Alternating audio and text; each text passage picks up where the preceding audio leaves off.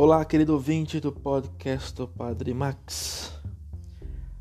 Hoje, Jesus reprovará os fariseus porque amarraram pesados fardos e os colocaram nas costas dos homens, mas eles próprios não os querem mover com o próprio dedo.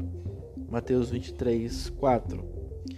Jesus, por acaso, é um anarquista a pregar a abolição de todas as leis em nome da liberdade? Não. Também ele tem um jugo a propor.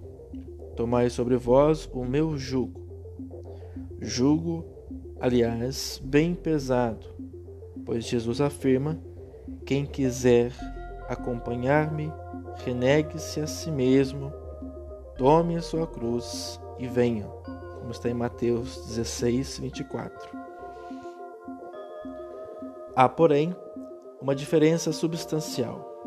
Foi ele o primeiro a tomar o jugo e ainda hoje garante levá-lo junto conosco. Por isso, pode afirmar que seu jugo é suave e leve. O cristianismo só é vivido com alegria quando vivido plenamente.